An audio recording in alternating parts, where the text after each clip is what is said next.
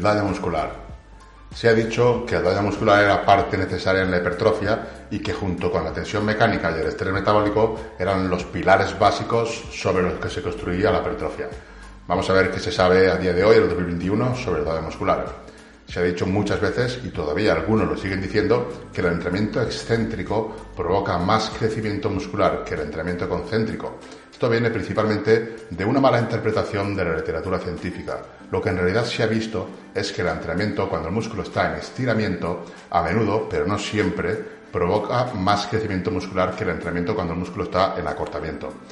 Pero puesto que se ha observado que tanto las contracciones excéntricas como el entrenamiento en longitudes musculares estiradas causan más daño muscular que las contracciones concéntricas o en longitudes musculares acortadas, estas observaciones se han usado para apoyar el papel del daño muscular a la hipertrofia. O sea, como contracciones excéntricas causan más daño muscular, pues si hay más hipertrofia en contracciones excéntricas, pues es porque el daño muscular ayuda.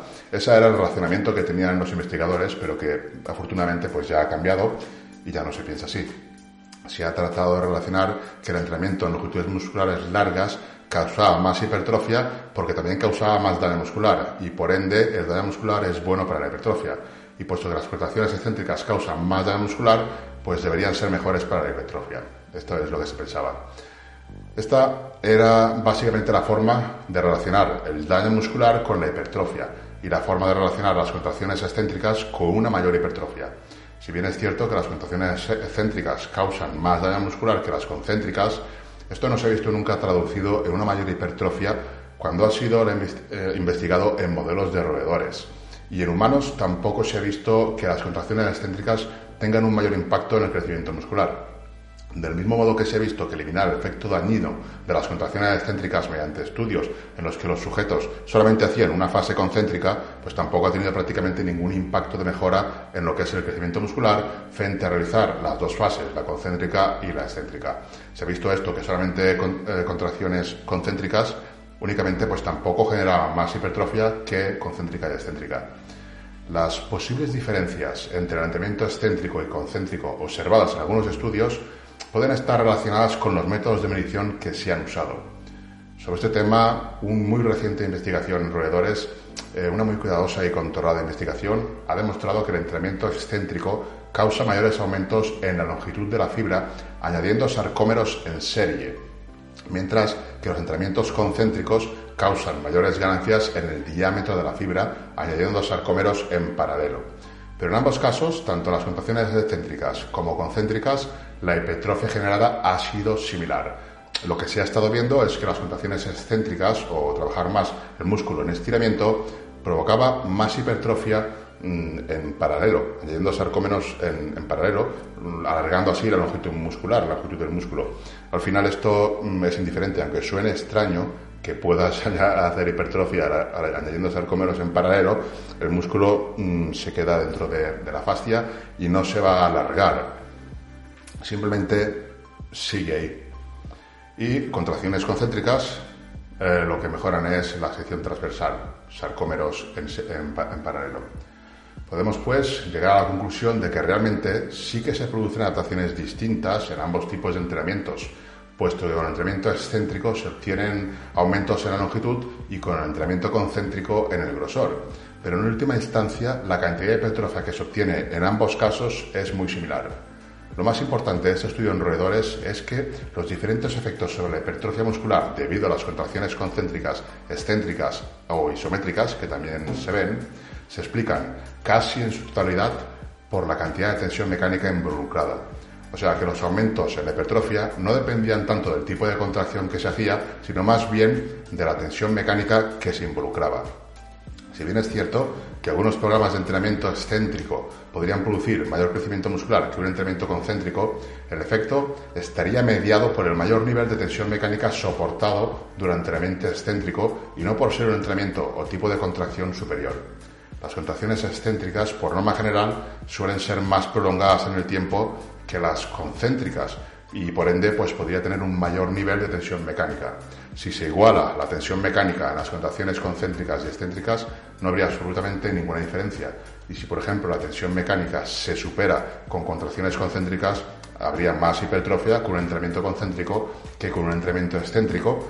y seguramente con menos daño muscular. O sea, que una vez más no se trata del tipo de contracción, sino de la tensión mecánica que reciben las fibras. La tensión mecánica, como estamos viendo, es el factor clave para la hipertrofia. El estiramiento pasivo o la tensión mecánica pasiva. Algo que no está claro es el papel del estiramiento pasivo en el crecimiento muscular. Se sabe que el estiramiento pasivo puede causar crecimiento muscular en animales y en humanos. Lo que no está claro es si este crecimiento muscular sucede debido a un mecanismo de detección que tenga la célula para detectar tensión mecánica durante el estiramiento pasivo o bien venga causado por daño muscular. Puesto que el estiramiento pasivo muy pocas veces causa daño muscular, a no ser que se usen cargas muy muy elevadas para, hacer ese estiramiento, mientras que el entrenamiento de fuerza sí que va a causar daño muscular de una manera más clara. Pues bueno, suponiendo que no causa daño muscular o tanto daño muscular el estiramiento pasivo, parece bastante plausible que el mecanismo que genera hipertrofia en los entrenamientos pasivos esté más relacionado con la tensión mecánica y no tanto con el daño muscular. Por lo tanto, cada vez parece más claro que la reparación del daño muscular es un proceso totalmente independiente del crecimiento muscular. De hecho, los estudios ya han demostrado que las elevaciones en la síntesis de proteína muscular solo están relacionadas con ganancias a largo plazo después de eliminar el aumento en las tasas de síntesis de proteína muscular necesarias para reparar el tejido dañado. O sea, toda la tasa de síntesis de proteína muscular que sobra o que quede después de reparar ese tejido dañado va a ser el que realmente estará destinado a la creación de, nuevo, de nueva proteína contráctil, nuevo tejido.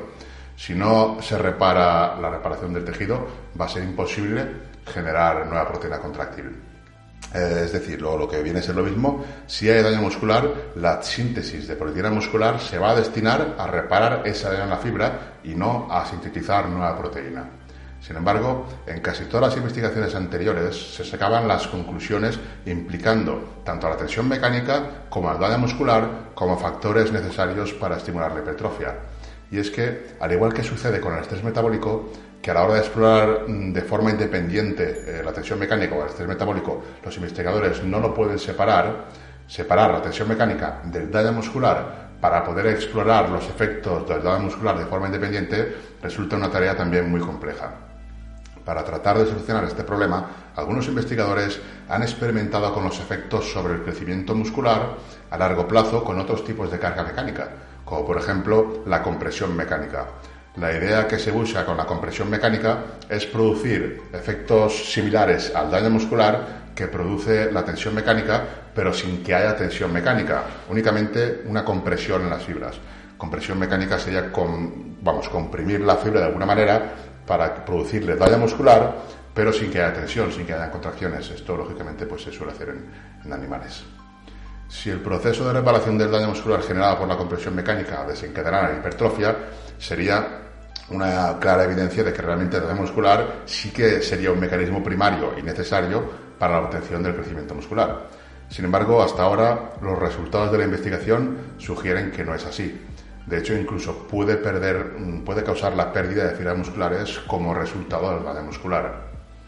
Esta pérdida de fibras musculares, imagino que podría ser debido a que el daño muscular por sí solo no genera la mecanotransducción que, para que se inicie la síntesis de proteína muscular y al no haber reparación de ese daño muscular, pues se va perdiendo proteína.